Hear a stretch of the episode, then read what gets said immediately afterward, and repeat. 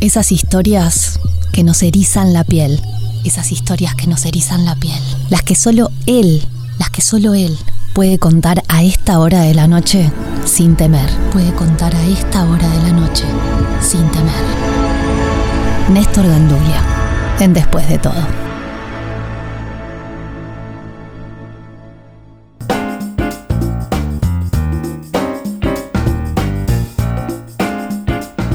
La verdad con Néstor Ganduglia tuve la duda existencial, porque en un momento dije, ¿y por dónde irá? ¿Por dónde irá? Me habló de la casa de Rivera en Durazno. Néstor, ¿cómo va? pues aquí estoy charlando una vez más contigo y con toda la gente de ahí. Yo me puse una, una, una ley prima y es cuando vos me das los títulos, no voy a ir a googlear, pese a que la obsesiva Marafi que hay en mí, de no el 100%, sino el 200% de mi ser, se muere de ganas de cuando me das los títulos ir a googlear y buscar algo. Pero como quiero a la par de los oyentes descubrir la historia, me voy aguantando. Pero la de hoy, la de hoy, me lleva a decir, pero ¿por dónde va a ir esta historia? Bueno, pues ya vas a ver por dónde va. A ver, ¿me vas a asustar o no? No, ¿No? Ah. Bueno, eh, Bueno. capaz que más o menos, yo qué sé, no sé, depende de qué tan sensible estés hoy. A ver, Pero te cuento que en una época, hace unos cuantos años, ya como 20, yo dictaba un curso de educación popular en la ciudad de Durazno. Resulta que terminaba el, eh, de dar las clases en el momento justo como para rajar a todo trapo al terminar a tomarme el bus de vuelta a Montevideo. Por eso me puso un poco nervioso que en una de esas ocasiones, justo cuando terminé la clase y me aprontaba a todo trapo para irme, llegó un señor sudoroso a pedirme por favor que lo escuchase, que tenía un montón de cosas para contarme y necesitaba desesperadamente una opinión para no quedar chi- chiflado. Antes de que yo pudiera explicarle que tenía el tiempo justo para no perder el ómnibus, el hombre empezó a contar que era el sereno de la biblioteca de ahí de Durazno mira. y que ahí le pasaron cosas tremendas. Y no solo a él, antes de que él entrara, el, eh, el sereno de la biblioteca era Don Leza, un viejo que fue sereno allí por Añares. Hasta que una madrugada, debía ser por el año 95 más o menos, un vecino lo encontró a Don Leza sentado en el escaloncito de la entrada, llorando a mares. Al principio el viejo Leza no quería contar, pero después no aguantó más y contó que estaba tranquilo, dijo, tomando unos mates, hasta que arrancó a sentir ese ruido tremendo que quién sabe de qué mundo vendría, porque hacía temblar las paredes y los estantes y los libros empezaron a caer como en un terremoto. Pero lo peor vino después. Don Leza juró que las paredes se le empezaron a venir encima, las cuatro juntas no despacio, bien ligero se le empezaron a arrimar y que él no tenía para dónde disparar. Y dice que pensó, hasta aquí llegué y no pudo más y cerró los ojos bien fuerte. Y de pronto el ruido paró. Cuando abrió los ojos todo estaba normal, salvo todos los libros desparramados en el piso. ¿Y cómo le iba a explicar a la gente de la biblioteca? pensaba Lisa. Todo eso me contaba este pobre hombre que no paraba de sudar. Cuando Don Leza, dicen, decidió que ya estaba viejo para los trotes y renunció a ese empleo, entró él justamente sin saber nada de, de- de todos esos antecedentes. Y que él ahora sabía que era cierto, que de noche pasan cosas ahí que son hasta difíciles de contar, me decía. Que se enteró una noche tarde que estaba en la vereda conversando con los policías, los dos policías que hacen la ronda de noche.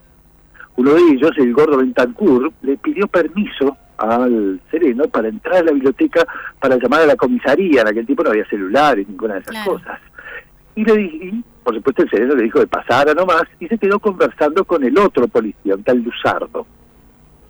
Hasta que Bentancur salió blanco como una tiza a contar que le había pasado una silla por delante.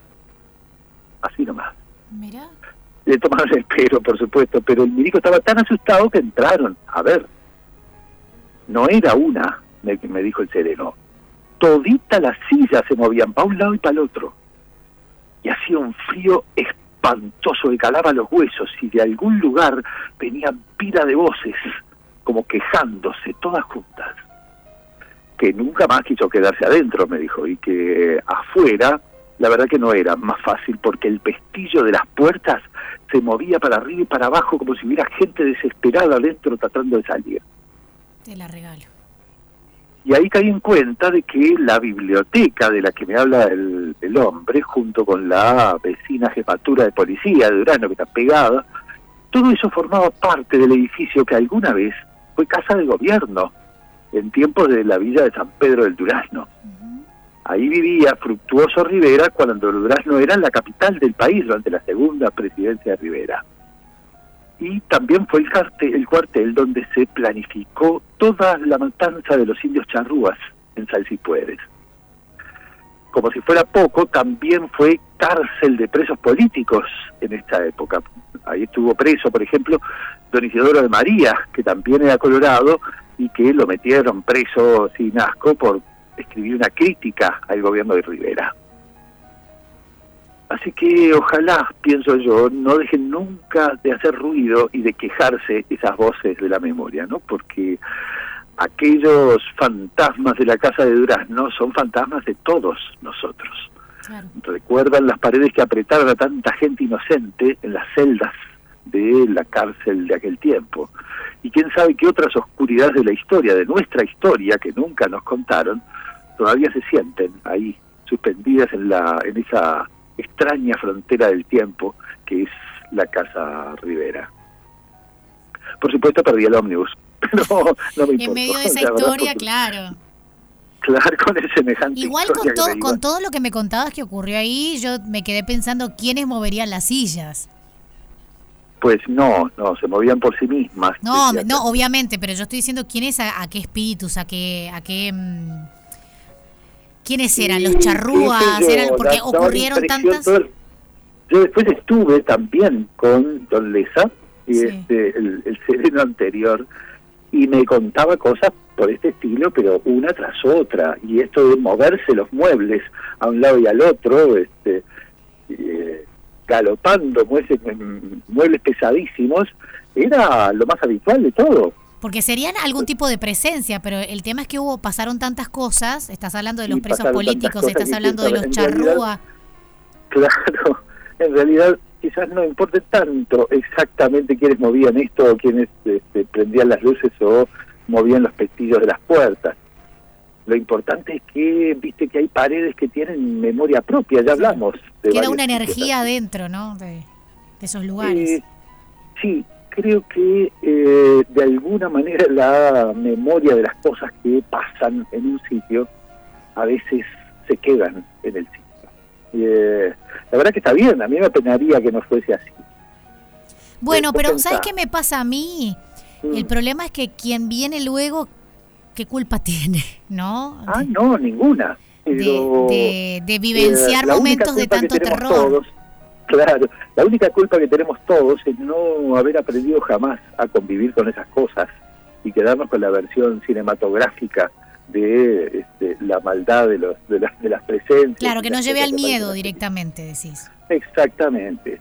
Pero vos pensás que si eh, en una casa, y sobre todo en una casa vieja, eh, suceden por, por muchas generaciones tragedias, felicidades, logros, fracasos terribles, dolores, eh, no sé, este, poesía.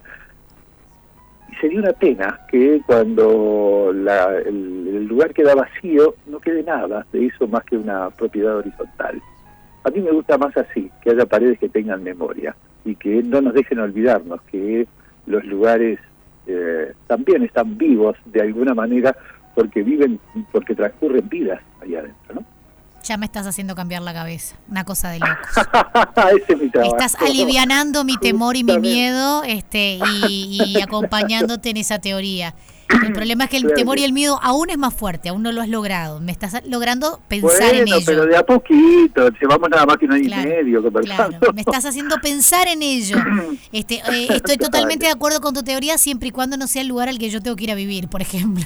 ah, no, bueno, pero... Y este, Y no solo son lugares cerrados, ¿eh? si querés, si te interesa esta historia, este tema de las memorias este, de los lugares, te cuento que el 15 de septiembre, viernes 15 de septiembre, vamos a hacer Fiesta Plaza Blara, historia y memorias de la Plaza Matriz. Nos juntamos con un amigo este, también escritor, Yamandú Paredes. Amo esa plaza. Nos conquistamos los salones, ni más ni menos, agarrate fuerte, los salones del Club Uruguay. ¡Opa! Sí, sí, sí, sí, imponente. Y este, para conversar sobre las miles de cosas que pasaron, no sé, toda la historia del país de alguna manera, de una u otra manera pasó por la Plaza Matriz.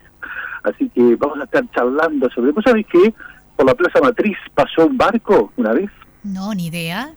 no, bueno, pues y que hubo una corrida de toros en la Plaza Sarandí, en la Plaza Matriz. Menos que menos. bueno, pues este también mataron a dos presidentes de la República el mismo día, ahí en la vueltita, y a ambos los trajeron por la Plaza Matriz hasta la iglesia. El príncipe Humberto de Saboya, este Humberto Primo, que después fue rey de Italia, estuvo tomando chocolate justo ahí en ese salón donde, donde vamos a hacer esta charla. Si esta Plaza Blara, Historia y Memorias de la Plaza Matriz. 15 de septiembre, 19.30 horas en el hermoso Club Uruguay. Por más información les digo 092 173 353 092 173 353 o como siempre en redes sociales Montevideo Secreto tanto en Facebook como en Instagram. ¿En qué quedamos con el lenguaje, el lenguaje olvidado de las historias? Uy, ya estamos, este, ya empezamos el miércoles pasado. Y este y la verdad es que se armó un grupo hermosísimo con un entusiasmo absolutamente asombroso, así que temo que esta esta experiencia no va a quedar ahí, vamos a tener que reabrir porque mucha gente no se enteró a tiempo, entonces ahora este Igual quedan miércoles, porque son los miércoles. Quiero abrir otra fecha más adelante para ver si toda esa gente también tiene la posibilidad de participar. Bueno, pero de todas formas es los miércoles de agosto, por lo cual queda el 16, el 23 y el 30. Quedan tres, efectivamente, pero bueno, sería una pena que se perdieran esta primera instancia que ya compartimos y bueno, este, pero también te cuento que el 23 eh, de septiembre, ni más ni menos, tenemos cena temática en el Castillo Pitamiglio. Un clásico. Equinoccios y, equinoccios y primaveras de leyenda. Opa. Ahí va. ¿Qué viene a ser la primavera? Vos sabés que la primavera, al igual que todos los equinoccios, por eso se llaman así, eh, el día y la noche duran lo mismo. Así que se considera en muchos pueblos del mundo, y hay miles de mitos y leyendas al respecto, como una noche de equilibrio entre la luz y la oscuridad como si las fronteras entre los dos mundos estuviesen más delgadas que en todo el resto del año. Por eso para muchos pueblos es la noche perfecta para que las almas crucen las fronteras, para un lado y para el otro. Tenemos tiempo porque es septiembre, pero ya les vamos a ir recordando conforme nos acerquemos a la oh, fecha, por supuesto. La gente se enoja porque no quedan más lugares. Claro, no, no, les vamos contando. música en vivo, es una, este, es una noche bien especial, digamos, y, este, y hermosa, repleta de poesía, así que la vamos a disfrutar, Pita. Muchísimas gracias. Recuerden Montevideo Secreto en Facebook e Instagram. Ya pasamos el teléfono y tienen, por lo próximo ya saben lo del 15, por lo próximo ya saben los miércoles de agosto y ya están adelantados a lo que va a ocurrir en septiembre en el Pitamiglo. Así que más información, Montevideo Secreto. Néstor, como siempre, un placer tenerte por acá y en 15 días nos reencontramos. Un beso grandote, vale. Hasta entonces. Chao. Después de todo, nos acompañan las mejores canciones para que te quedes en la radio que está con vos siempre. Radio 0, 1043 y 1015 en Punta del Este. Después de todo, con Valeria Marafi. La noche tiene música.